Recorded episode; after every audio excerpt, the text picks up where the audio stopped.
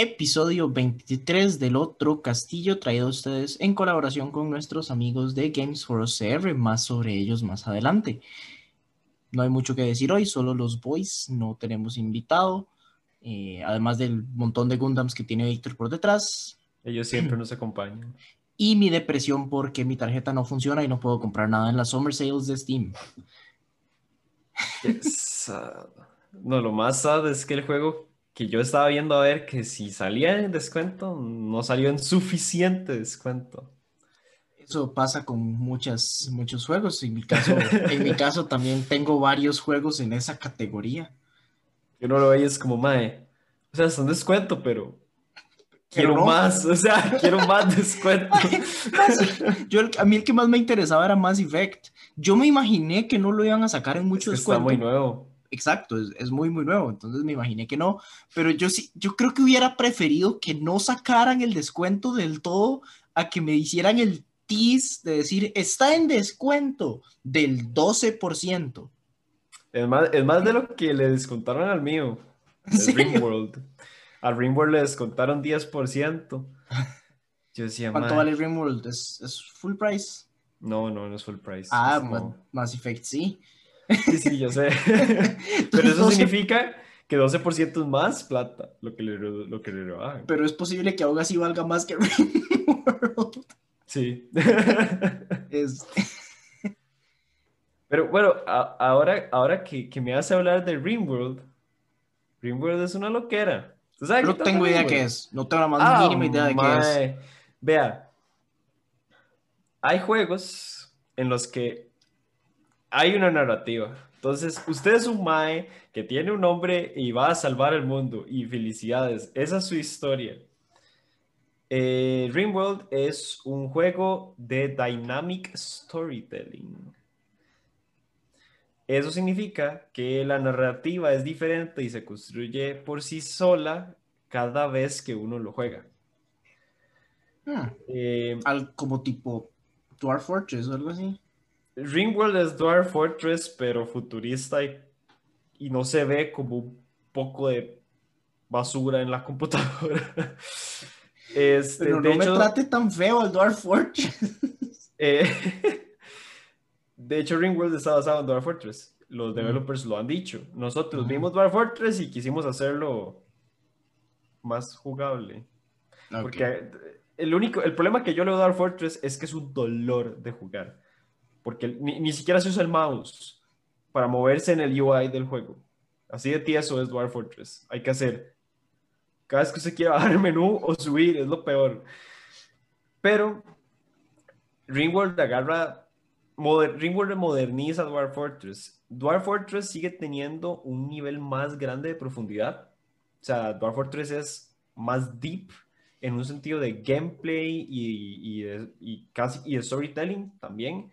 Pero Ringworld es jugable. O sea, la diferencia entre los dos es que Ringworld es un juego que uno se puede sentar y aprender a jugar. Dwarf Fortress es, es, es demasiado imposible. Pero eh, a mí me hace gracia que no existan más juegos de ese tipo. Existen varios, o sea, esos dos no son los únicos, pero es complicado compararlos porque Dwarf Fortress es un juego gratis. Ringworld sí es pagado juegos en los que uno se mete para ver qué pasa, para ver qué pasa. Y hay gente que literalmente se ha metido, voy a hablar de los dos porque hay anécdotas que me parecen muy graciosas, que literalmente se ha metido a, a Ringworld y tienen un, se hacen la base, tienen toda su gente, toda la loquera, y un pronto otro llegó un migrante nuevo y es como, hola, entonces usted lo, lo adopta para que el mae te y todo, pero resulta que el mae tenía una especie como de maldición u obsesión con cuilos. Y unos días después llegó una horda de cuilos a comerse a todo mundo y mató a todas las personas que vivían en la base. Cosas así pasan y no hay nada que hacer al respecto. Es Dwarf Fortress. No, esto es, Ringworld. Eso me sonó muy Dwarf Fortress de todas formas. Exacto, pero eh, por ejemplo, en Dwarf Fortress el otro día vi, o me contaron, creo que esta es una historia que me contaron más bien, que los enanos tenían una taberna Y bueno, y qué conste, tengo que resaltar que estas cosas nadie las planea, no hay un jugador detrás de estas decisiones. Todo esto lo genera el mundo por sí solo. Sí, Este, como yo no puedo ponerme a explicarles cómo funciona Dwarf Fortress porque yo no sé cómo funciona Dwarf Fortress. Yo lo he jugado y yo no sé. Sí, sigo bastante convencido de que el 85% de la gente que ha jugado Dwarf Fortress no sabe cómo funciona Dwarf Fortress. Sí, es cierto. El, el 80% de la comunidad de Dwarf Fortress son lurkers. Ven lo que otros content creators hacen, pero no juegan el juego porque es imposible de jugar. Presente. Este, pero, o sea, recuerdas una historia más o menos iba por, por, por las líneas de que había una taberna de enanos y un día llegó un gato. Así un gato normal, mae. Y el gato se vomitó en la taberna. Y a los enanos como que no les gustó. Entonces un enano en específico se, le molestó tanto el olor a vómito del gato que se puteó y mató a la persona que tenía la par de un golpe de lo enojado que estaba. Y, como que la sangre y todo atrajo más gatos a como que habían muchos gatos cerca y los gatos llegaron todos a ver qué era el despiche y de pronto otro, la taberna se llenó de gatos y se llenó tanto de gatos que ya ningún enano cabía dentro de la taberna. Y eso causó el colapso económico de la comunidad completa, porque los maes sin la taberna no podrían existir. Varas así suceden y son totalmente generadas. Ni, ni siquiera es random, porque el juego tiene una lógica detrás de las decisiones que toma. El gato estaba en la taberna porque quería comida. El gato se vomitó porque los gatos vomitan. Un enano estaba tarasqueado de la vara que sin querer le pegó al compa y mató al compa. La sangre atrajo a otros gatos y los gatos se empezaron a multiplicar entre la taberna. O sea, hay una lógica detrás de estas varas, pero ocasiona cosas muy raras muy despiches. Al punto que hay canales de YouTube que lo único que hacen es contar las historias de las varas que pasan en sus, en sus fortalezas o, o- o sitios de Ringworld y, y Dwarf Fortress. O sea, y, y- esas- y así subsisten, digamos, nada más cuentan lo que pasa. Y súper entretenido. Son súper entretenidos, full recomendados. Si, si quieren estallarse de risa un rato con, con fantasía absurdista creada por una Sí. computadora, búsquenlo en YouTube, es genial. Ay, qué bueno.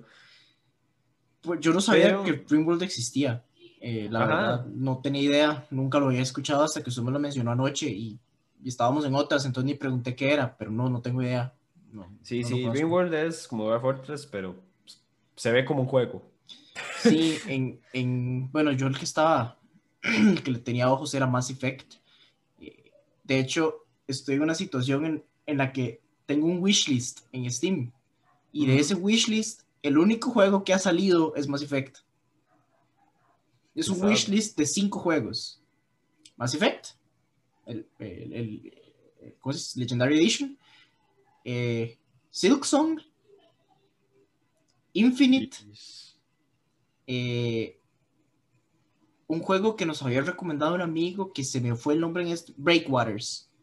Breakwaters. Ah, sí, no salió en descuento. Todavía no ha salido. Ah, es cierto, pero aún así. Eh, creo que no, creo ese- que no está para pre-orders. a ese juego hay que Ya me- ponerle atención. Ya me va a forzar a revisar. Eh, es que bueno, se veía bien, bien. se veía muy muy bueno. Y el otro, y el otro que tengo. Ah, perdón, me equivoqué. Este. Bueno. Es. Es debatible si este ya salió o no. El otro de mi lista es Baldur's Gate 3. Ujú. Eh, Es Breakwaters no. Breakwaters no está disponible para compra todavía. Ok, ok. Eh, y cuando salga va a salir Early Access. La situación con Baldur's Gate es la misma, está en Early Access. Y tengo entendido que todavía no está completa ni siquiera la historia principal. Entonces, y de hecho, creo que ni siquiera han terminado de meterle las opciones de creación de personaje completas. Entonces, sí. La razón por la que no me lo he comprado es por eso. eh, porque prefiero esperarme a que ya esté eh, completo.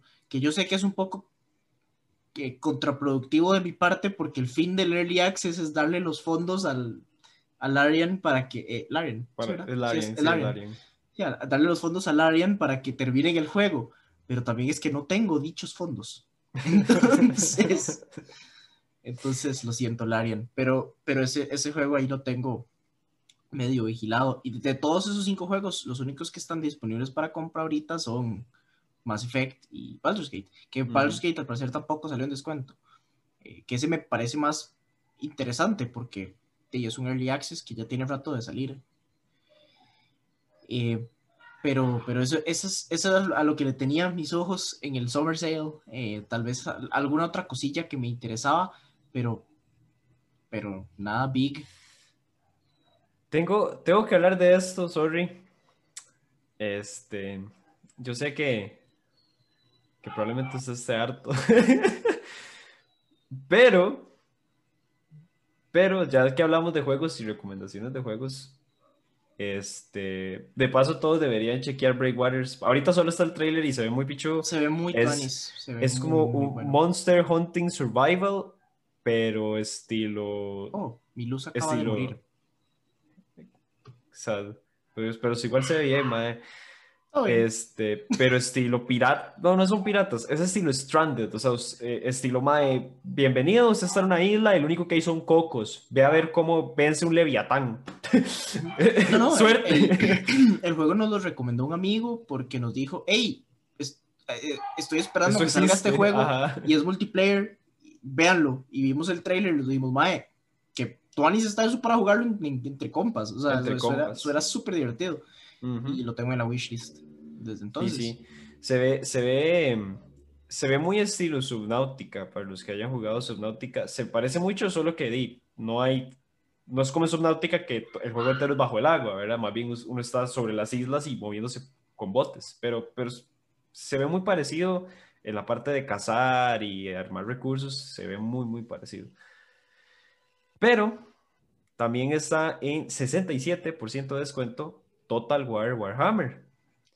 Y tengo que hablar de este juego porque este tiene algo que a mí me parece muy, muy, muy chiva. Eh, el juego es un juego de estrategia por turnos y tiempo real. Eh, para explicarlo velozmente, uno se mueve por el mapa en turnos y cuando hay que pelear, las peleas son en tiempo real y es como un juego de estrategia normal. Ya, eso, eso es Así es el juego, pero yo no quería hablar de eso. No sé si usted sabía, pero los developers de esos juegos, en su tiempo libre y como hobby, lo que hacen es animaciones extra. Y las animaciones de muchas de las varas son after hours de los maes que se pusieron a, hacer, a, chingar, digamos, con, con, con, las cosas que podían hacer. Y entonces hay veces que, usted está todo feliz, tranquilo, ma, y usted tiene su, su, su dragón y aparece ahí un, no sé, un gigante de piedra. Y normalmente nos va a decir en típicas animaciones genéricas de meter pichazos y se bajan la vida y todo el asunto. Y de pronto se ve que el gigante agarra a su dragón por el cuello y lo parte a la mitad. Y uno es como, ¿qué acaba de pasar? Y es una animación específica que solo va a pasar con un gigante y con un dragón en ciertos niveles de vida. La mayoría de gente nunca lo va a ver, pero es algo que un developer hizo en su free time por gusto y lo metieron el juego. Y hay varas así por todas las unidades de todos los ejércitos, son animaciones ocultas, por decirlo así, que tienen eh, varas muy específicas. Entonces, eso es muy chido de ver porque a veces uno está como en media pelea y uno está nada más esperando a que el ejército de uno gane o pierda y de pronto alguien hace una loquera saquísima y usted es como, fuck, ¿verdad? Entonces, hay mucha gente que por puro show, bueno, no, no sé, a mí me pasaba mucho porque de pequeño uno, uno veía como esas películas, tal vez militares y varias así, y le daban uno como como ganas de ver peleas, precisamente. Ese tipo de son perfectos para eso. Porque, ok, sí, está el elemento estratégico de meterse en una campaña y pasar horas intentando lidiar con las varas diplomáticas así, pero también tiene como modos cinemáticos en las que usted nada más puede agarrar ejércitos y, y ponerlos a pelear. Y como todas estas animaciones únicas existen, casi que el juego tiene valor solo de manera cinemática. O sea, uno puede disfrutar ese juego y gastar horas de horas, de horas, de horas, de horas, de horas sin meterse en la estrategia. Nunca. nada más poniendo bichos a pelear y empezar a ver que cada uno tiene animaciones únicas entre cada uno, es una loquera. Esa es demasiado chiva. Y me parece, me parece muy panis. Porque animar no es fácil. No, no, para nada, para nada. Yo creo que es de las cosas más difíciles del, del, game development. Pero es que me iba a decir que me parece muy extraño que, que, que, lo esté hablando en este episodio porque casi que se siente como un podcastception para mí. Porque hoy mientras estaba trabajando, estaba escuchando episodios que no he oído todavía de, de PKA. Ajá. Y una de las obsesiones más recientes de dos de los hosts en PK es Total War Warhammer. Buenísimo. ya he visto como tres o cuatro episodios, como hace un año o por ahí, donde hay pedazos enteros en donde lo único que hacen es hablar de Total War Warhammer. Este, y uno, el que estaba viendo antes de, de, de venir a grabar y todo, es con un streamer que streamea solo juegos de estrategia. Y el MA ahorita está pasando la campaña Total War Warhammer 2.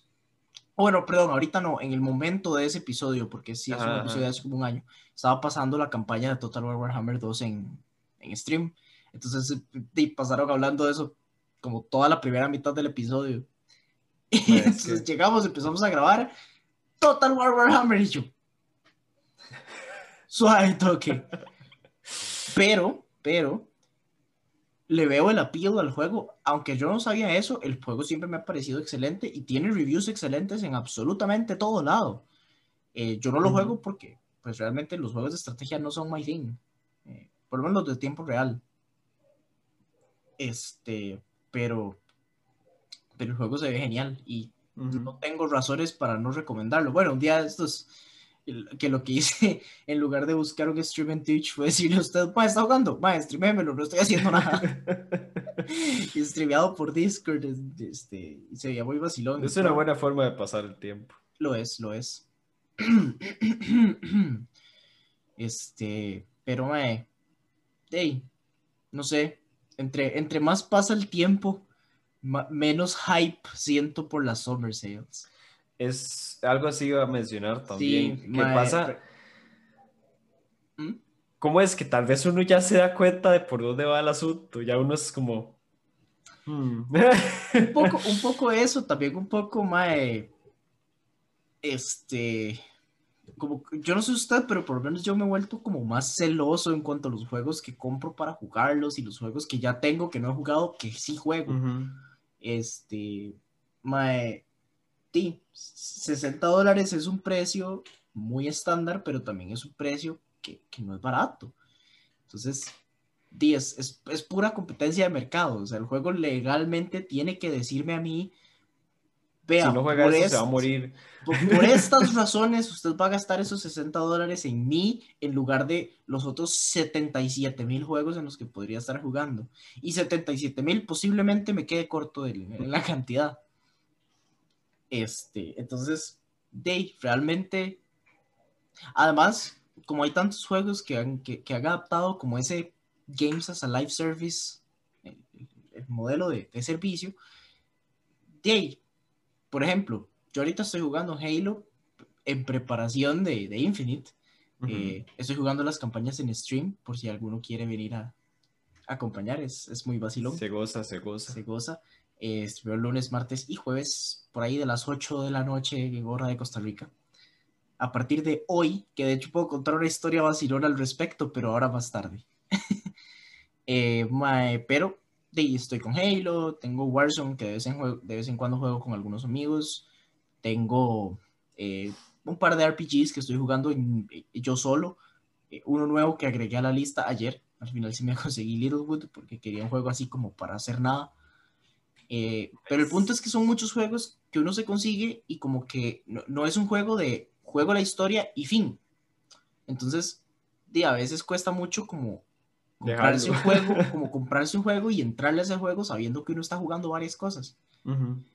Este, y yo no sé si a usted le pasa, pero a mí me pasa mucho que cuando estoy a la espera de un juego no quiero comprar nada más para para no tener que dejarlo tirado cuando ese juego salga. Cuando salga, sí, sí, con el hype. ¿Ves? Y eso me pasó con, con Monster, como ese Hunter.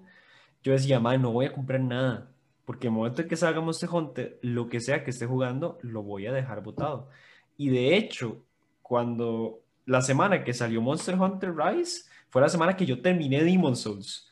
Mae, y lo terminé así, digamos, yo dije como, mae, ok, mañana sale Monster Hunter. Hoy, hoy tengo que terminar Demon Souls, mae, y me senté y ocho horas seguidas jugué Demon Souls cansado, chupiche, y yo decía, mae, es que si no lo termino hoy, no lo termino nunca.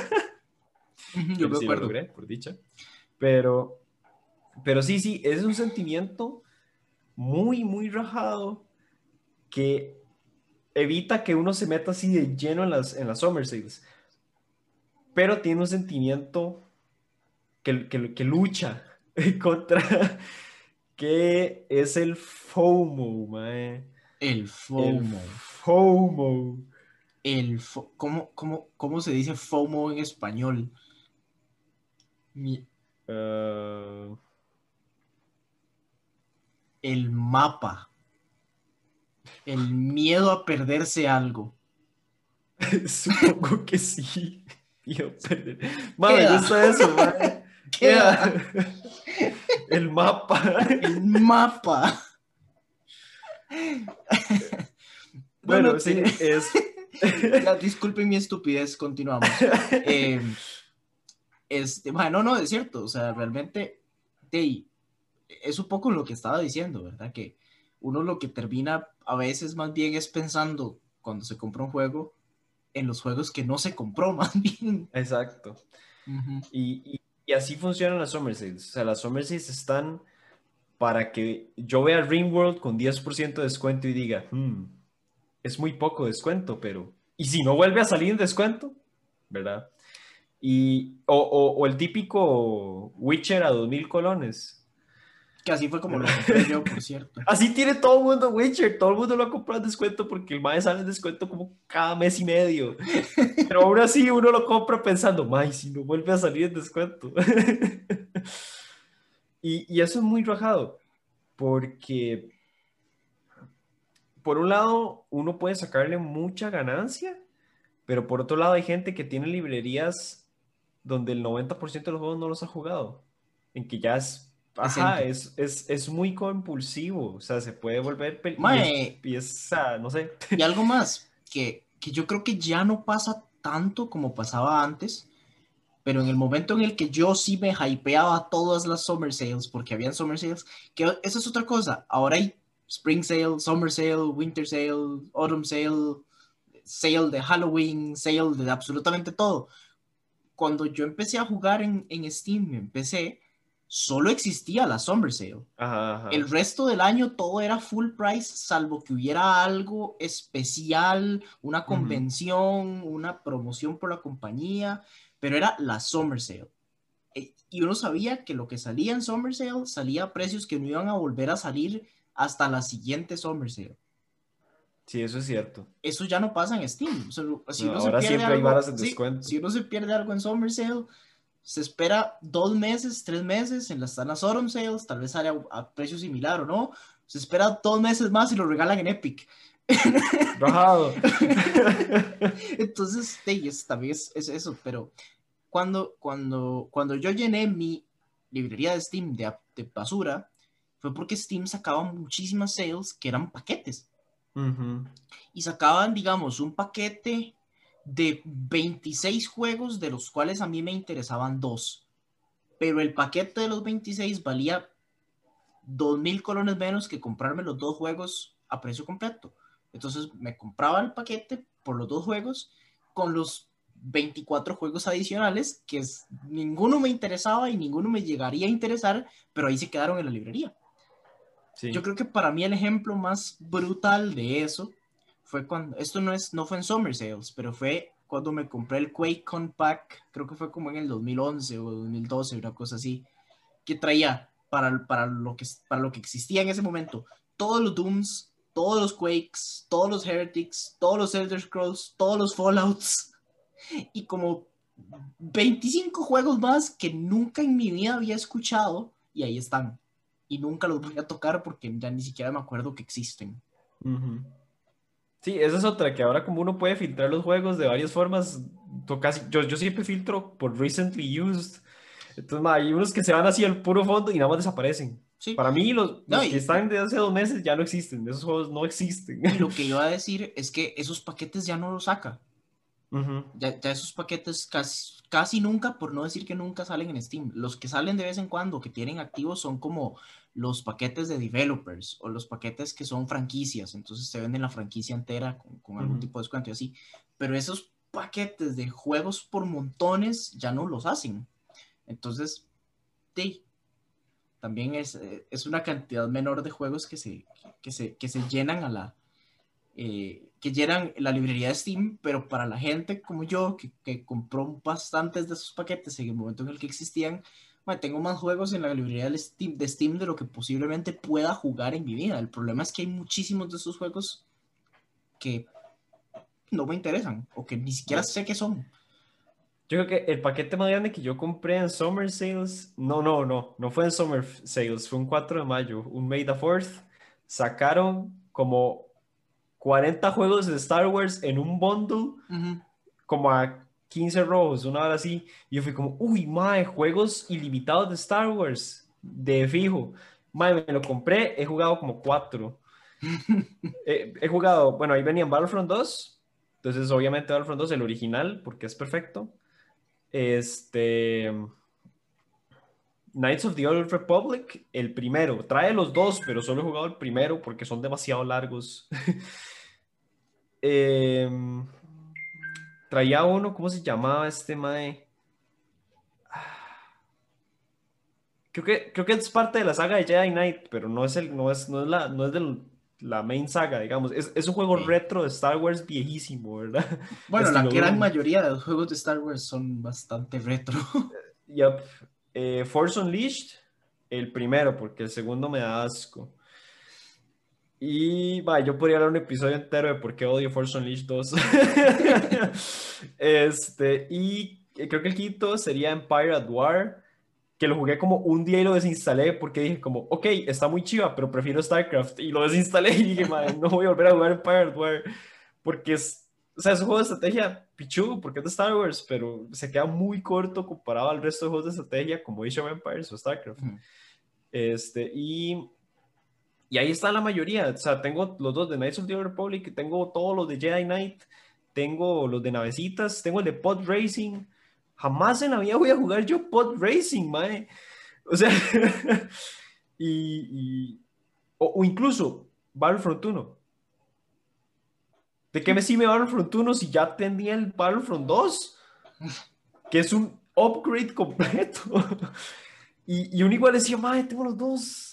Como si fuera a jugar la historia, que es malísima, porque es la historia de las películas. Ya uno sabe lo que pasa.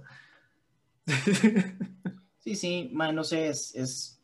De hecho, es un sentimiento que extraño un poco, eso de, de durante Emocionarse. las summer sales. Sí, sí, eso es Este- cierto. El, el sentimiento era bonito, que uno decía como, madre, qué cosas, y va a salir el juego que yo quiero, ¿verdad? O, o qué cosas voy a poder agarrar. Sí, sí, sí. De hecho, yo creo que yo jugué, a- que lo hablamos en el episodio, en el episodio del E3, yo jugué Stalker porque lo conseguí En un bundle. Bueno, yo no, no lo conseguí. Cuando yo jugué ese juego, yo no tenía mi propia cuenta de Steam, yo estaba usando la de mi papá. Y él se había conseguido ese juego en un bundle. Este, y la situación era que te- no, no podía como... Tenía varios jueguillos do- donde que eran de un solo grabado, entonces no podía jugarlos porque tenían el de él. Ajá. Entonces, eh, encontré ese, lo jugué y, me encantó. Y un día de estos me di cuenta que también lo tengo yo en, en mi librería. Nunca lo jugué ahí, yo nunca lo jugué de- directo de mi librería. De hecho, tengo cero minutos en, en Steam. Pero me dieron como ganas de volver a jugar solo por el, por el hecho de que va a salir el 2, que nadie esperaba. Por la nostalgia. Pero El- ju- justo como, como, como hablando de Stalker un poco, como viene el, está el hype de que ya se viene el 2 y yo no sé nada del juego, y yo dije, ma, voy a ver cómo es la vara. Y este ma de Mandalore Gaming, que es Ajá, honestamente de mis canales favoritos de reviews, es, es muy buenísimo. bueno, es un muy buen, muy buen canal de reviews. Este, el ma tiene un review de Stalker 1, ¿verdad? Entonces yo, Y así- dije, ma, voy a verlo. Ma- Lo que me gusta más de ese canal es que hace reviews de juegos que nadie más Que juega. nadie más juega, exacto. Es que, es que, es que esa es la vara, ma. Si, Ujú. si usted, así, saliéndome del tema rápidamente, si usted se va a ver canales de reviews siempre es como Call of Duty review, es como, mae, fucking, no sé, Battlefield 2000 y pico, que ya ni me acuerdo el número. este, siempre son juegos nuevos, que no hay nada de malo, pero, pero hay veces que uno es como, mae, quiero jugar un jueguillo viejo, pero no estoy seguro, ¿verdad? Y ese mae casi que solo juegos viejos hace. Entonces son muy tuanis de ver porque realmente le dan ganas a uno de probar juegos viejos porque son experiencias muy diferentes. Ahorita como que la industria de los juegos está medio estandarizada de lo que... Todos los juegos tienen una pirámide de habilidades que usted desbloquea subiendo de nivel. Mae, sí, eso, sí. Es que curioso, eso es eh, cierto. O sea, uno o sea, todos los, todos los juegos se sienten iguales. Todos se sienten iguales. Entonces, ver ese tipo de juegos viejos que, era, que son de la época cuando la gente estaba experimentando, son buenísimos. Y por eso me gusta tanto Mandalore. Pero tiene review de Stalker. y hay un efecto raro en los videos de Mandalore. El Mae siempre dice como, bueno, gente, de aquí en adelante voy a hablar de la historia. Salten a este punto para, para poder no spoilearse y jugar el juego yo siempre veo la historia porque el MAE la cuenta muy bien. Entonces es, muy, es una forma extraña de experimentar los juegos porque el MAE sabe qué detalles dejar afuera para que uno se mantenga interesado en el video y uno así entienda la narrativa de los juegos. Mae, ese juego es una loquera, Mae. o sea. Y que mae, Exacto. Pero se ve, también se ve fucking rude. Es brutal. O sea, se ve muy brutal. Absurdamente brutal. Y no sé si usted lo sabía, porque Mandalor lo dice en el video. La dificultad más difícil es la dificultad más baja. Sí. Yo, eso no tiene sentido, pero así es como funciona. o sea, si usted dice, vamos a jugar en fácil, para que, no, para que no me culeen, se lo van a culear más que en las otras dificultades. O sea, es demasiado contraintuitivo. es. Pero, yo no sé, ese juego, ese juego es serial. Ese juego es muy, muy, muy tuanis.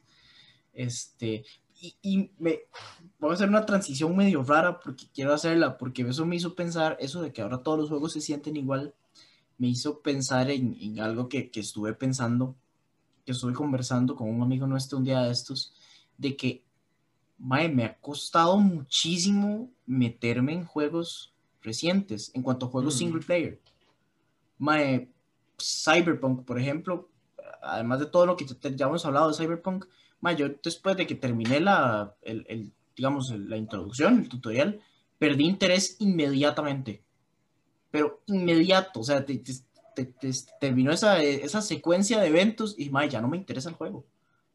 ni siquiera quiero saber qué pasa con, con, con Keanu Reeves. O sea, yo ya, ya no, yo, no. me pasó con The Witcher, que es con The Witcher, ma, empecé a jugarlo, The Witcher 3, empecé a jugarlo, me gustó, lo disfrutaba, me gustaba el combate. No tengo absolutamente nada, nada malo que decir de ese juego. Me aburrí. Al punto de que me he metido dos o tres veces en los últimos tres o cuatro meses. Juego media quest y digo, ma, ya estoy harto. No, quiero seguir jugando. Estoy aburrido. este, mae, y esa ha sido mi experiencia prácticamente con todos los juegos que he jugado recientemente con muy pocas excepciones. Se me, vienen así de un solo a la mente eh, de excepciones los tres Metroidvanias que jugué el año pasado. Hollow Knight, Blasphemous y Ori and the Will of the Wisps. Yo hablar de Hollow Knight. y es, no sé, es, extraño. Es, es, muy Pienso que puede ser por ese sentimiento de, de que todas las, cosas se están pareciendo mucho y cada vez más, porque, por ejemplo, así, o sea, así como por, dar ejemplos. Eh, yo ahorita con mi hermano estuve pasando eh, los juegos estos de Spider-Man, los que están para Play, el normal y el de Miles Morales, ¿verdad? Y los pasamos enteros, no son tan largos, de hecho. Y son excelentes, o sea, son realmente muy, muy buenos pero ya era, a mi hermano no, pero a mí me costó mucho como meterme en la vara, porque el, el, combate, aunque excelente, eh, para mí era como una versión downgrade del de Arkham City, por ejemplo, que es puff, buenísimo. Y la manera en que funciona el mundo es, e, era- es muy samey por todos lados. Como, ma, aquí hay quests, vaya hágalas, aquí hay random events, vaya hágalos este, para subir de nivel. Y cuando usted sube de nivel, le abrimos el tree de habilidades. Y en el tree de habilidades usted tiene skill points y los skill points los gastan lo que quiera hasta que llegue a un nivel tan alto que va a llenar el skill tree y vas a poder hacer todo. Y uno es como, mae, ya, ya estoy ya llegué al punto en que hasta espero eso de todos los juegos y no desde una buena forma, digamos. Y ahorita, ahorita estamos jugando el nuevo de Ratchet y Clank, Mm. eh, Rift Apart, creo que se llama, que por cierto me explotó la cabeza, mae. Yo no, mae, yo soy ingeniero y no entiendo cómo hicieron ese juego. O sea, hay veces que literalmente me quedo así como eh, que mi cabeza no logra procesar cómo uno programa lo que hacen esos ma- ma, es impresionante. Es- si no han visto un video, vayan a ver un video, ojalá en 60 frames para que al chile sientan lo que uno siente con ese juego, pero ese no es el punto. Y me hizo pensar varias cosas, y más, y más ahorita lo, lo, lo vuelvo a traer. Ratchet y Clank tiene un progression system pichudísimo. Este, y es el mismo desde, la, desde Play 2, no lo han cambiado. Eso Sigue siendo exactamente el Entonces, mismo. sí, perfecto. Es, Es perfecto, porque usted Es lo que genial. tiene, uno tiene dos resources, plata y una vara que se llama Raritanium. La plata se usa para comprar armas. Uf, riding the nostalgia. uno compra armas, pero las armas están nivel cero cuando uno las tiene. Entre más use uno un arma, el arma sube de nivel, pero subir de nivel no le da nada al arma. No le da más munición, no le da más daño, no le da más rate of fire, no le da absolutamente nada más que un skill tree nuevo. Pero el skill tree no funciona como los otros en el sentido de que ah, usted va moviéndose por la vara y va bloqueando más varas, sino que cada vez que uno sube de nivel, el skill tree se abre como una colmena, por decirlo así, como con hexes. Y uno no usa skill points, sino que usa Raritanium, que es una currency. Entonces tiene que ir al mundo a buscarla en vez de solo jugar y subir de nivel. Y, y- y cuando usted. Y, y hay tantas armas que es muy. O sea, uno tiene el chile que pensar, aunque el Raritanium está en todo lado, no, uno no puede llegar y gastarlo así en todo porque es un recurso limitado. No son skill points infinitos que gano uno cada vez que subo de nivel.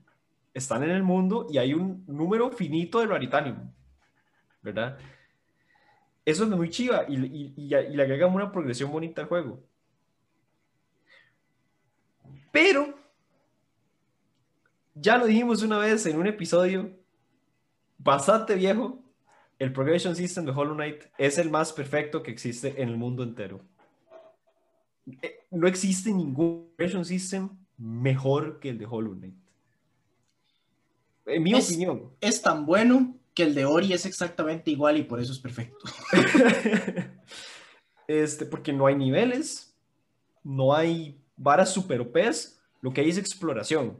Si usted no explora, no va a encontrar varas nuevas. Y si no encuentra varas nuevas, le va a costar progresar. Puede hacerlo, claro que sí, bien por usted, pero es más complicado. Y que cada cosa nueva que usted agarra se puede combinar con todas las otras cosas que uno tenía antes, como uno quiera. Es, es- es- Ah, voy a volver a jugar. Ma- Ahí- ma, está. yo he tenido ese pensamiento también. Y es. es ¡Salud! Primero estornudo. Primero estornudo del el podcast. ¡Wow! Honestamente, me he aguantado como 10 mil ya, mae. Es eso que yo estoy aquí, mae, me veo a mí mismo y empiezo. Y, y ojalá, eh, espero que usted esté hablando, porque entonces me puedo concentrar más en suprimir el estornudo. bueno, no, ya, ya demasiado. Este. No, no. Eh, mae, qué curioso que lo diga así, porque la conversación que tuve con nuestro amigo al respecto de The Witcher fue un poco por ese lado. No lo hice pensando en Hollow Knight, lo hice porque ese amigo nuestro está jugando Breath of the Wild en este momento. Y Breath of the Wild es perfecto. Es perfecto. También tiene un excelente También- progression system. Y, Es y, y ese progression system es lo mismo que usted acaba de describir. Es un progression system que no existe, que, que no funciona si el mundo no es interesante de explorar. Eso es lo que siento de The Witcher. Mae, uno solo puede, uno puede ver solo una cantidad limitada de árboles que se ven exactamente iguales antes de decir, ma, este mundo es idéntico en, cada sector. O sea, llega un punto para mí, jugando The Witcher, en el que, en el que si empiezo una, termino una quest y mi siguiente quest me dice, madre, tiene que ir aquí y no puedo hacer fast travel, no quiero hacer la quest porque no quiero caminar hasta allá porque yo sé que van a ser 15 minutos de absolutamente nada pasando. 15 minutos es una exageración, el mapa no es tan grande. Y uno este realmente se puede rápido, en realidad. Sí, sí, sí, o sea, digamos, tal vez, tal vez lo más que se pueda durar sin, sin fast travel sean unos 4 o 5 minutos, pero se sienten como 15 minutos, porque no pasa nada. Y no hay, y es, es, muy extraño porque, porque lo, ya lo he intentado describir y lo que describo es algo que no me calza con lo que siento porque es lo mismo que me genera Breath of the Wild, pero en Breath of the Wild me gusta y en The Witcher no. Y es que en The Witcher siento como siento un overload de cosas que, que jalan mi atención, pero no siento interés por ninguna. En cambio, en Breath of the Wild ah, existe esa infinidad de cosas que llaman mi atención, pero para todas y cada una de esas me, me dan ganas de ir y ver qué es lo que está pasando.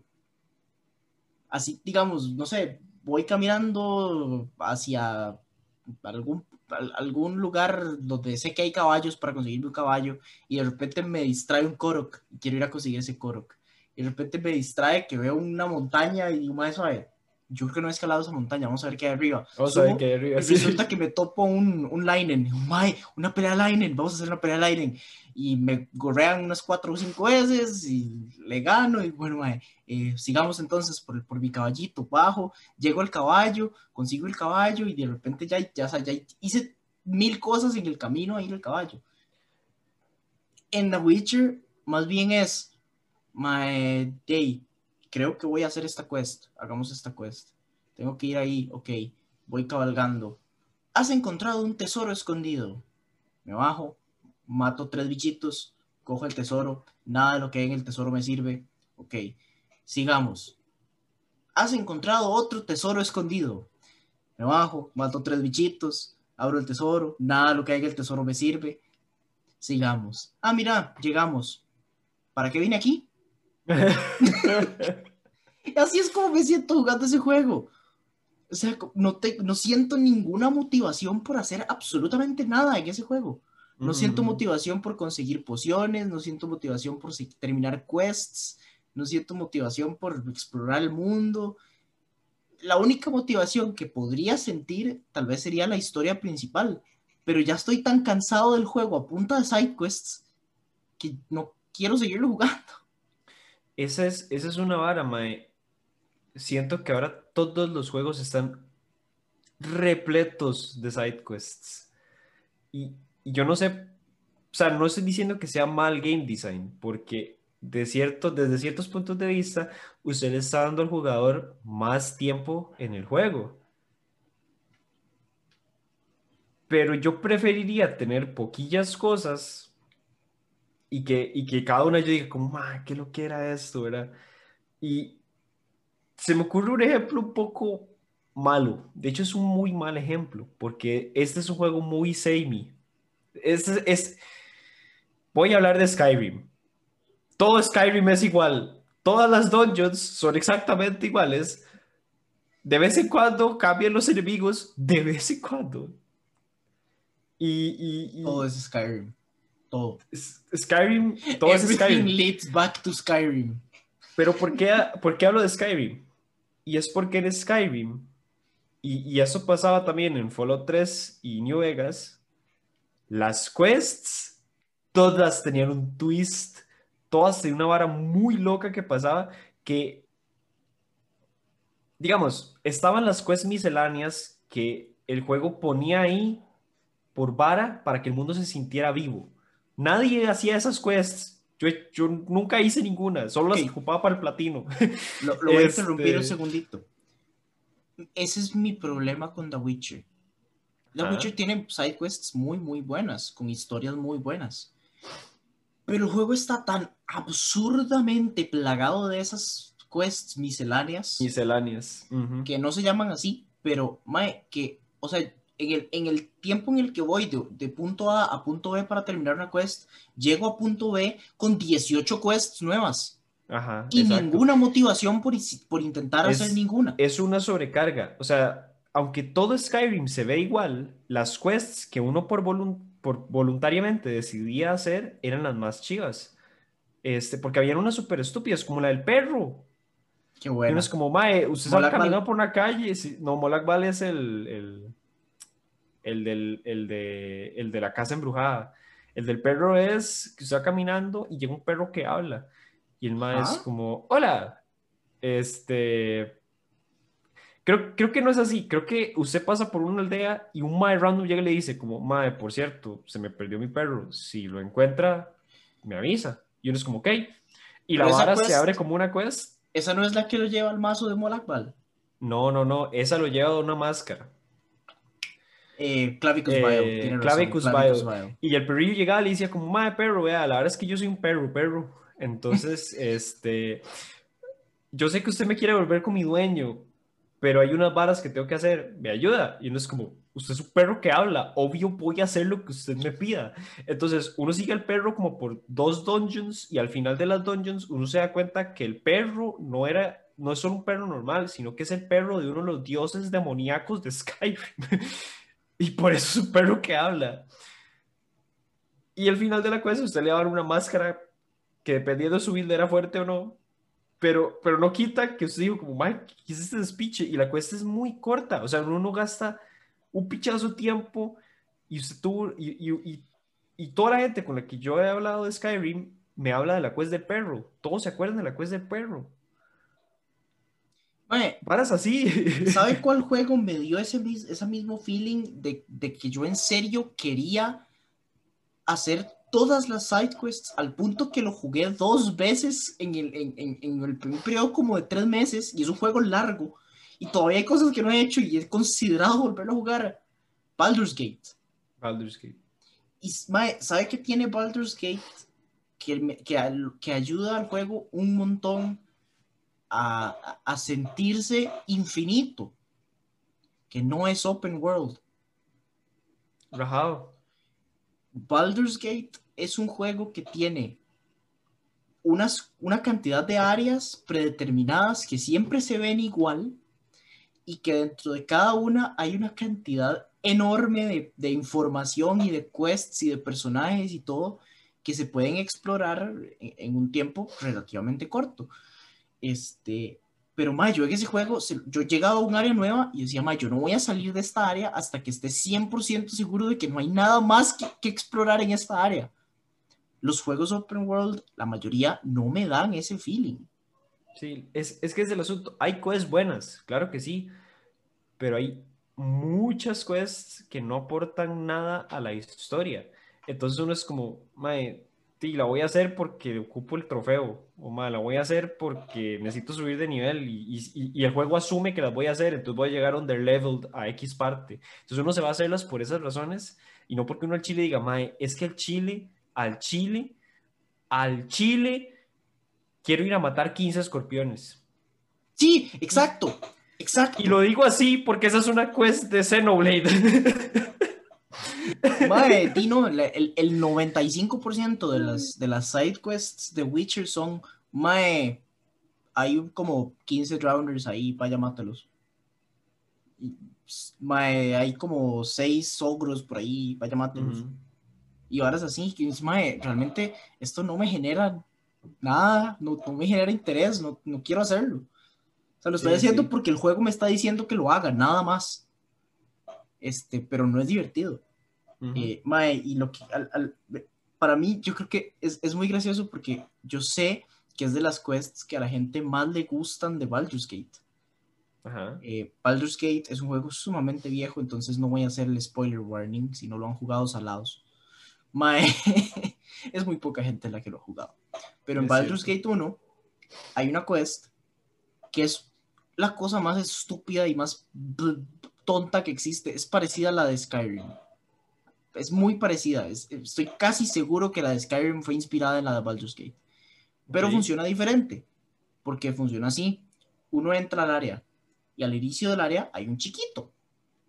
Ese chiquito le dice a uno, se me perdió mi perro. Me avisa si lo ve. Y uno dice, ok.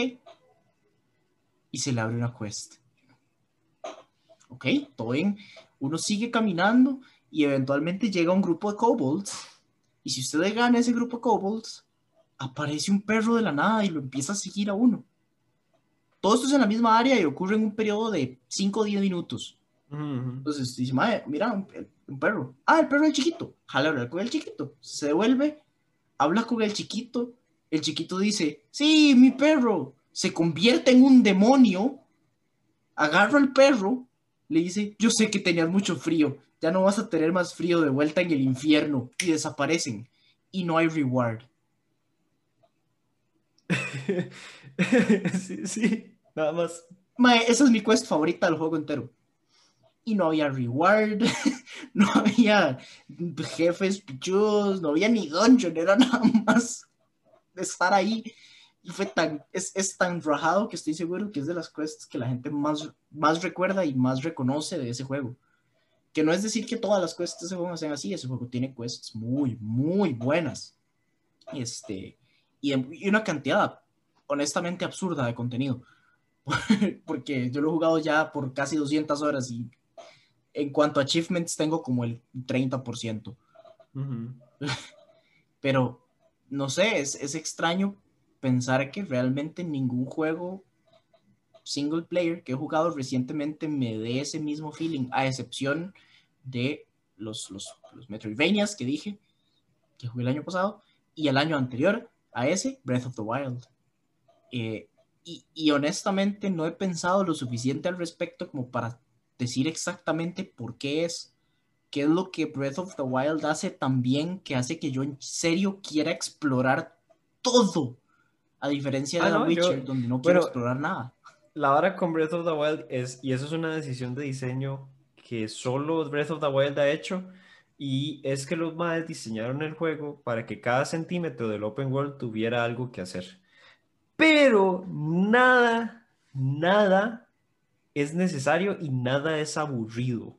Eso es lo más importante. Oh, no, no, Porque cuando usted sea, llega y dice, Mae, 900 Koroks. Nadie que yo conozco tiene los 900. Y la razón por la que son 900 es porque no son 900 para que usted vaya y los busque todos. Son 900 para que, no importa dónde usted esté en el mundo, se encuentre al menos uno. Y eso es lo chiva, porque significa que el juego tiene 900 puzzles, porque todos los Koroks son un puzzle, y que lo más probable, yendo de punto A a punto B, por más corta que sea la distancia, se va a topar al menos uno. Son tantos, no, no, no para mae, que usted los tenga todos, sino sea, para que usted se encuentre algunos. Es que estamos diciendo lo mismo. Yo estoy consciente de esa decisión de diseño. Lo que estoy diciendo es que no estoy seguro de por qué esas cosas de punto A a punto B en Breath of the Wild son tan interesantes y las de The Witcher no. Mm, Yo diría que es porque todas son diferentes. Puede ser, Ah, es eh, muy probable. Hasta que vaya cierto ahí. punto, digamos, hay varios coros que son, mae, dispárele a este spot en la pared y el coro que aparece. Hay unos que son muy simples. Pero de vez en cuando hay uno que usted es como. ¿Me explico? O sea, que, que uno llega y uno ve una estatua y uno dice, mae, esa estatua está medio rara. De fijo hay un coro. Y uno pasa una hora pensando en qué hacer con la estatua para que aparezca el coro. Mae, yo me acuerdo de, de- hay un, bueno, me imagino que hay más de uno que calce con esta descripción, pero eh, recuerdo uno que estoy en un puente y veo que en el agua debajo del puente hay un circulito de piedras. Ajá. Y yo, mae, ¿qué pasa si intento tirar una piedra a ese circulito de piedras? Y empiezo a agarrarlas y las tiro y no llegan. Yo, "Hmm". Y empiezo a tirarlas de diferentes ángulos, me subo a la montaña, la tiro desde arriba, no llega. Mae, se lo juro que estuve como 45 minutos tirando piedras. Hasta que me acordé, porque uno es estúpido, que uno podía parar el tiempo en un objeto, pegarle varias veces Golpearlo, ajá. y que salga disparado. Yo, genial, ya lo tengo. Entonces pasé los siguientes 45 minutos midiendo exactamente el ángulo y la fuerza que tenía que pegarle a la pinche piedra para que entrara en el... Hora y media de gameplay tirando piedras. Y fue buenísimo, lo disfruté all the way through. Me impresiona que, que, que, no logren hacer ese mismo nivel de diversión en los, en los otros juegos. Eh, sí. O sea, es, es, es- no es nada complicado, es la cosa más sencilla del universo. Estaba tirando piedras al agua y estuve hora y media en eso. Sí, yo recuerdo ese también, y lo que se gana uno es un Korok. Sí, un Y Korok. Un Korok no vale nada. O sea, yo ni, ni- ni siquiera lo estaba haciendo por el reward. Llegó un punto en el que simple y sencillamente estaba haciéndolo porque quería ver si era posible Quería hacerlo. lograrlo. Sí, porque quería lograrlo. Este, pues, de hecho, di, de esa forma, ayer estaba viendo un video de, de Naked Jakey, uno viejo, este, sobre Dark Souls. Y una de las cosas que el padre dice es que tuvo ese mismo, esa misma sensación por un momento de la gente que le dijo a él que jugara Dark Souls, de que es una mierda jugar Dark Souls porque después de jugar Dark Souls uno solo quiere que todo sea Dark Souls. Yep. Y, y aunque no comparto eso, sigo encontrando paralelos entre todos los juegos que disfruto y Dark Souls. Dark Souls. Ay, maldito Dark Souls es demasiado bueno. Porque, Mae, o sea, eh, yo creo que es una situación en la que, por lo menos en el caso como de Witcher, Cyberpunk, eh, otros juegos de ese tipo, que donde lo que, donde lo que hacen es tener un mundo simple y sencillamente grande for the sake de ser grande. O sea, no, no tienen un mundo grande porque sea la mejor forma de, de- de- de representar el juego que quieren, sino porque es un, es un feature. Vean, nuestro mundo es enorme. Pero entonces, a la hora de hacerlo así de enorme, se vuelve aburrido. Ujú. Dark Souls es un juego con un mundo bastante abierto, pero muy pequeño. Y el, el- el- la consecuencia es que en todo momento uno se siente como que está es- explorando algo nuevo. Y es, es, es ese mismo feeling de que uno, hace, de que uno explora las cosas solo para, para explorar las cosas. Que, que Dark Souls no lo tiene a uno tirando piedras por 10 minutos, Pero sí golpeando paredes. pero sí golpeando paredes, o sí tratando de subir por la viga sin que las flechas del, del hijo de puta de la ventana se lo reviente en la jeta y lo bote. Porque uno quiere pasarlo, uno quiere seguir, uno, uno quiere ver qué hay después de ese mae que me está tirando flechas. Uno quiere ver qué hay detrás de esa pared.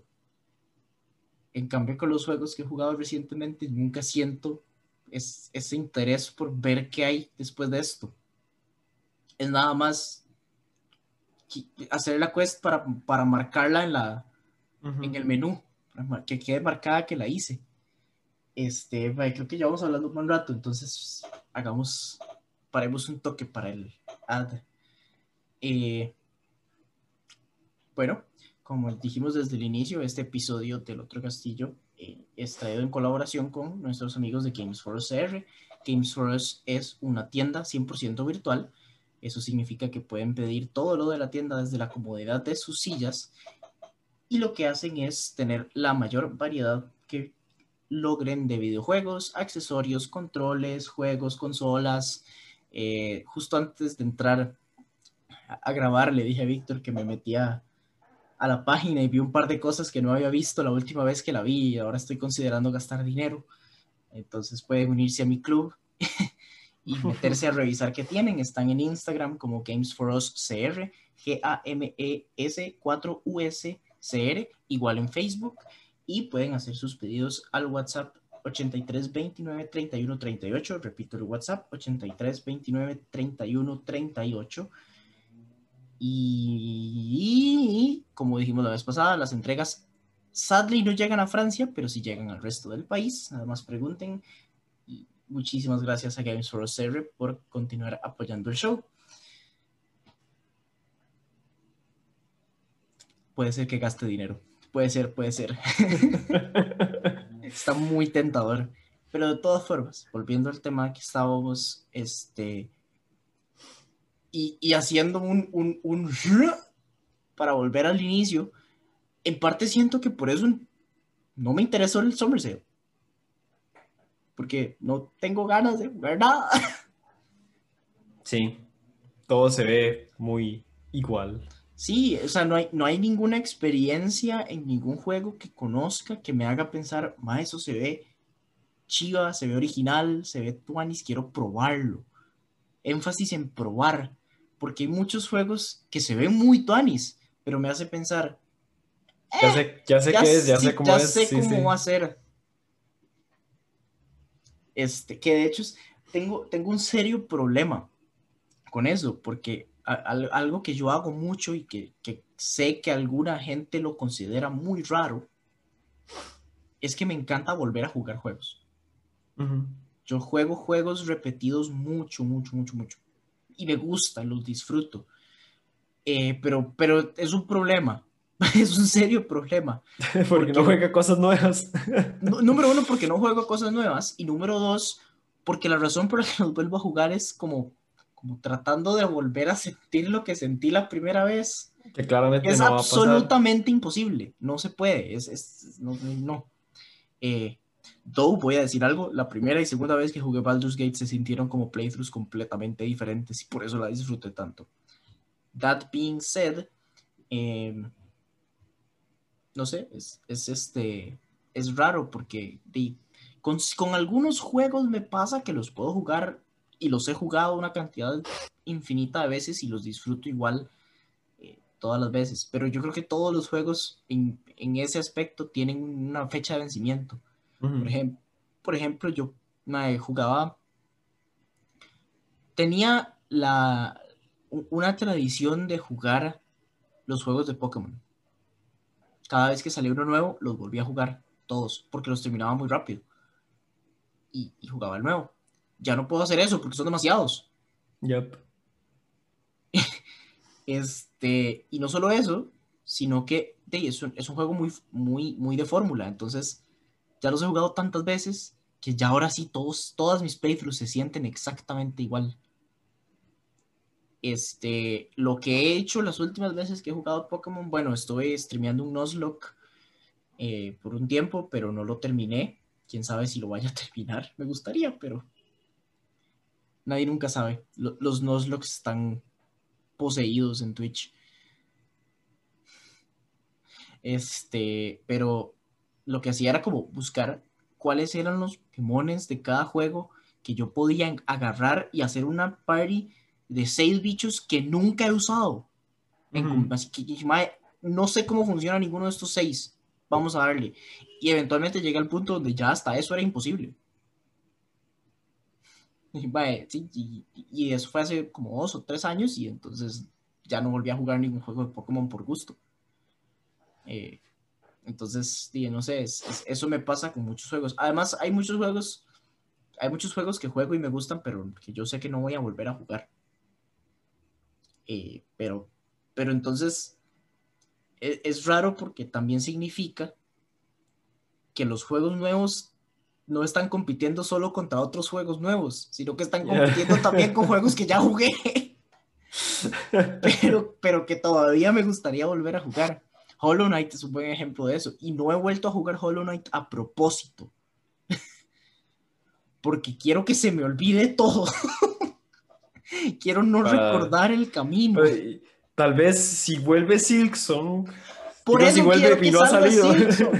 Por eso quiero que salga Silkson, para tener más Hollow Knight en mi vida. Madre, pero a mí me da miedo Silkson, honestamente. Madre, es que Mm, Pues después de ver las varas que hace la gente en YouTube de Hollow Knight, yo digo, mae, los maes de Team Cherry van a ver esas varas y van a decir, no, Hollow Knight es demasiado fácil, vamos a hacer Silksong imposible. Y yo qué pena logré Hollow Knight, no, hombre, yo apenas lo logré. Es que eso es- que lo es- gané dos ese es- veces, pero... Ese es pero mi igual. hábitat natural, mae. los, los side-scroller, los 2D platformers son mi hábitat natural. Este, mae, de hecho, eh, bueno, ahora que estamos en ese tema, el nivel de expectativa, no hype, expec- expectativa que tengo para fucking Elden Ring, Ah, sí. Es hasta peligroso, mae. No, eh, no, no, es sumamente peligroso. El asunto es que yo, bueno, yo tengo como cierto sentimiento respecto a eso y es que aunque no logre cumplir mis expectativas, me va a gustar mucho.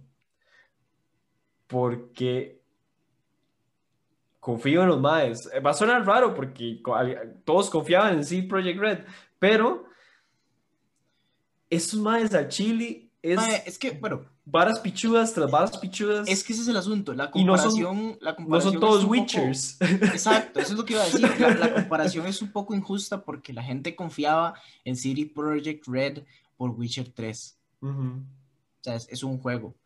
Maes, sacaron un juego muy pichudo, entonces Cyberpunk tiene que ser pichudo. FromSoft, Dark Souls 1, Dark Souls 2, Dark Souls 3, Bloodborne, Sekiro, Demon's Souls, Demon's Souls. Kingsfield. Ese no lo conozco. Sé, sé que existe, sé que existe, solo no he visto nada al respecto. Usted que anda en la vida de juegos retro, debería jugar Kingsfield. Puede ser que lo haga. Esa vara es un tripsazo.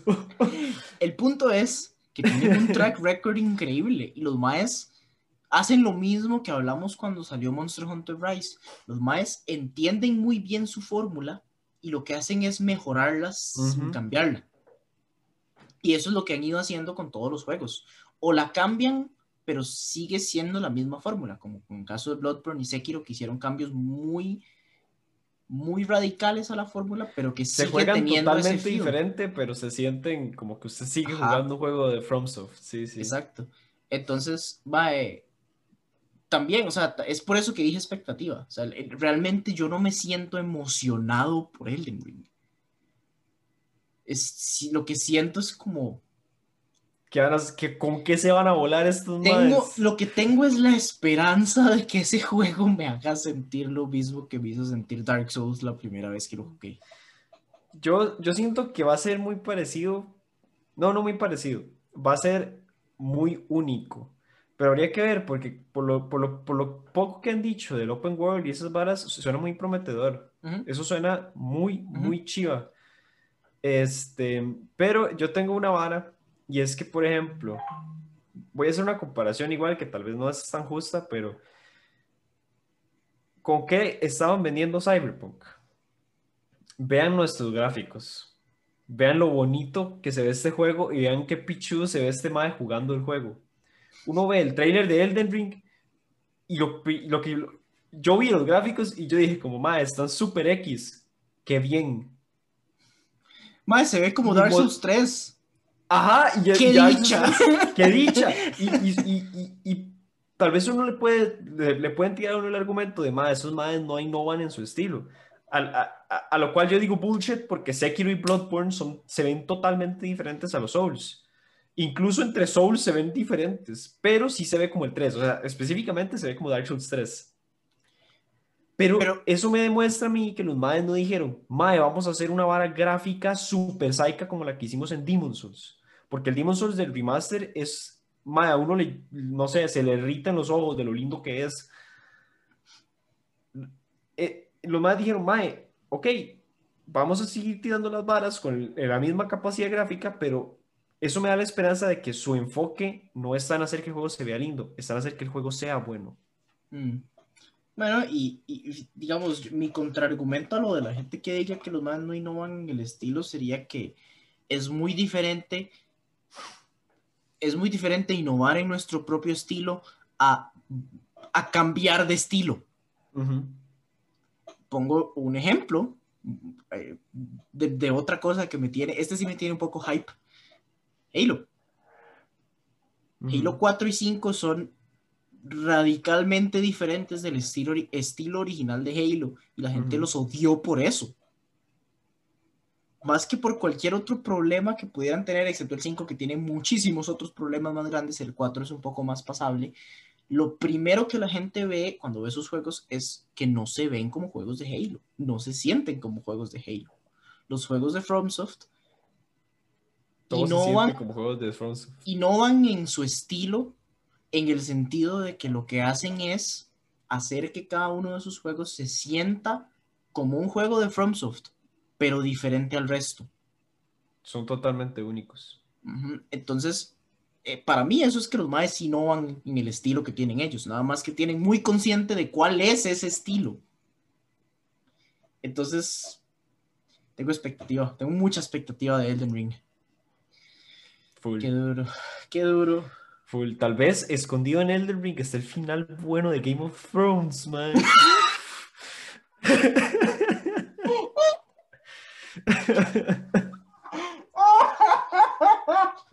Ay, fuck.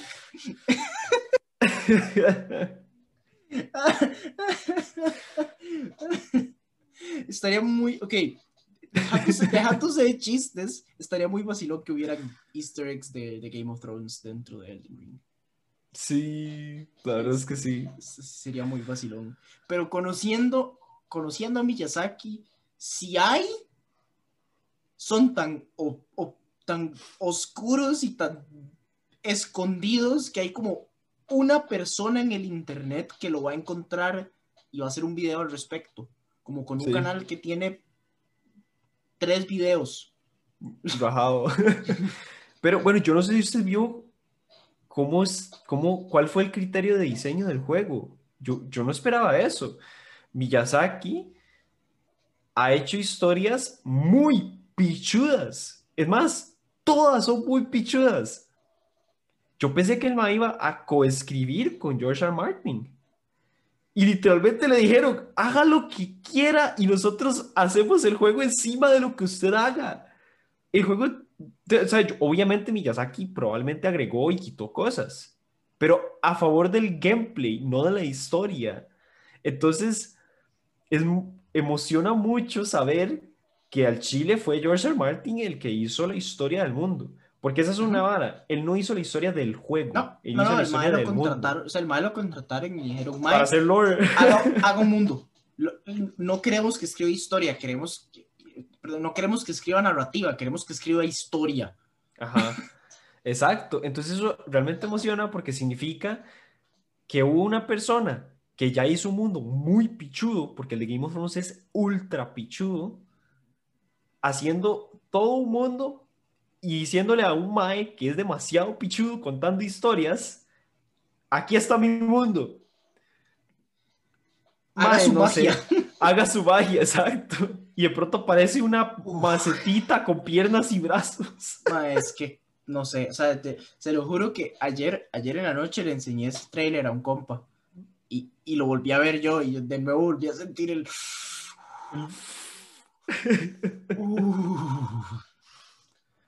Ay, madre, sí.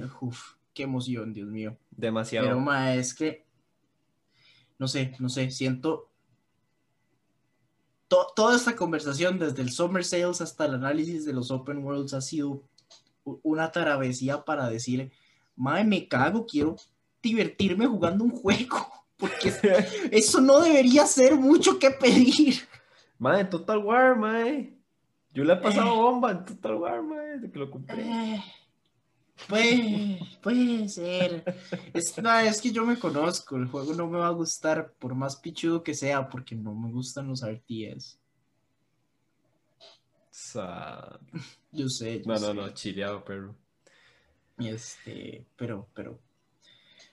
Sí, no sé. Es, es, muy extraño sentir, sentirse, sentir eso. Sentir que en serio uno tiene que uno tiene que pedirle a los developers, por favor hagan su juego divertido. Es, es no sé, es, es, es, que también cuesta mucho porque hay mucha gente que se entretiene muy fácil. O sea, digamos...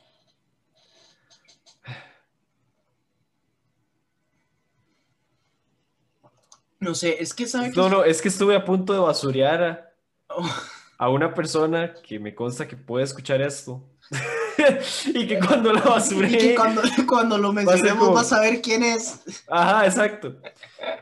No importa. Hay una persona muy cercana a mí que se entretiene muy fácil. Que disfruta esas side quests inútiles que no aportan a la historia y no aportan al gameplay. Y que aprecia que le pongan esas cosas en los juegos. En el caso de esta persona en específico es porque es completionist. Entonces le gusta tener cosas que completar por más mundanas que sean. En cambio, digamos, y yo no estamos buscando eso. Y yo estamos buscando algo en lo que yo me sienta, lo juegue, lo termine y diga, holy shit, qué pichu. Quiero Sí, volver a una- jugar. Una experiencia, no, un- no un checklist, como dije. No un checklist, exacto, mae. Que juegos como Dark Souls y Hollow Knight hacen perfecto, ¿verdad? Y ahorita juegos nuevos que lo hagan me cuesta pensar en alguno que, que- claro, hay, es que el problema también es que ahorita hay mucho juego, entonces Eso iba a decir, justo eso iba a decir. cuesta mantener el track de qué cosas ver, qué cosas sí valen la pena, ¿verdad? Porque hay, o sea, hay mucho juego que tiene su valor en jugarlo con compas, sobre todo ahorita. Entonces, uno necesita los compas. Eh, Uno busca entonces que hay juegos single player que, que, que me hagan sentir Hollow Knight o Dark Souls, ¿verdad? Es complicado. Ah, esa es otra cosa, esa es otra cosa. Hay, hay mucho juego que yo sé que podría estar disfrutando si no tuviera que jugarlo solo. Ujú. Halo es un prime example de esos. Este, pero no es el único. Uno, uno que para mí es un poco más extraño hablar al respecto es Apex. Porque como se sabe, nosotros tenemos varios compas que juegan Apex. El problema es que esos compas que juegan Apex juegan Apex entre ellos y lo juegan de una manera muy seria. Eh, que no digo que haya nada malo en eso, nada más es que yo no juego el juego de esa forma. Este, entonces, di, lo que pasa es que el juego me gusta mucho, pero la mitad de mi juego de Apex es tratando de jugar solo ranked para tener un rango medio decente para poder jugar con ellos y luego esperar algún momento en el que estén jugando Apex, pero no juntos para poder jugar con ellos. Sí, sí. Suena como, suena como no jugar con extra steps. Entonces, y, Apex es un caso extremo, pero es el caso que lo, lo mismo siento con, con, eh, con Warzone ahorita, lo mismo siento con... Creo que con Halo no lo estoy sintiendo en este momento y es porque lo que me está llevando a jugar Halo es el hype por Infinite. Ajá. es- Estás sobreviviendo a punta Estoy, de hype. sí, estoy sobreviviendo a punta de hype. Pero no me cabe la menor duda de que ese juego podría ser mucho más divertido si estuviera jugándolo con alguien, Ujú. no solo. Este. To be, to be honest, en parte esa es un poco, un poco la razón por la, que, por la que pensé en empezar a streamear. Mostly para jugar los juegos y sentirme un poco acompañado. Este, porque otra cosa que, que- que me ha, que me ha llenado de vida últimamente ha sido jugar juegos eh, con mi novia, que ella no juega juegos, o, o no jugaba, ahora está un poco ya más metida en el asunto, pero de todas formas... eh, Es que eso le permite experimentarlo de nuevo de otra exacto, forma. exactamente. Desde otros man. ojos, digamos. La Ajá. razón por la que yo jugué Hollow Knight dos veces tan seguido fue porque lo jugué una sola, solo, y uno con ella. Y esa segunda para mí fue como jugarlo de nuevo por primera vez. Sí, uno, uno revive la experiencia a partir de la otra persona. Exacto. Entonces, ma, es, es- me encanta. Es una experiencia demasiado, demasiado tuanis. Pero, no sé, no sé, no sé. Listo. Está bien. Para ver si. Para ver si Elden Ring sale bonito. A ver qué pasa.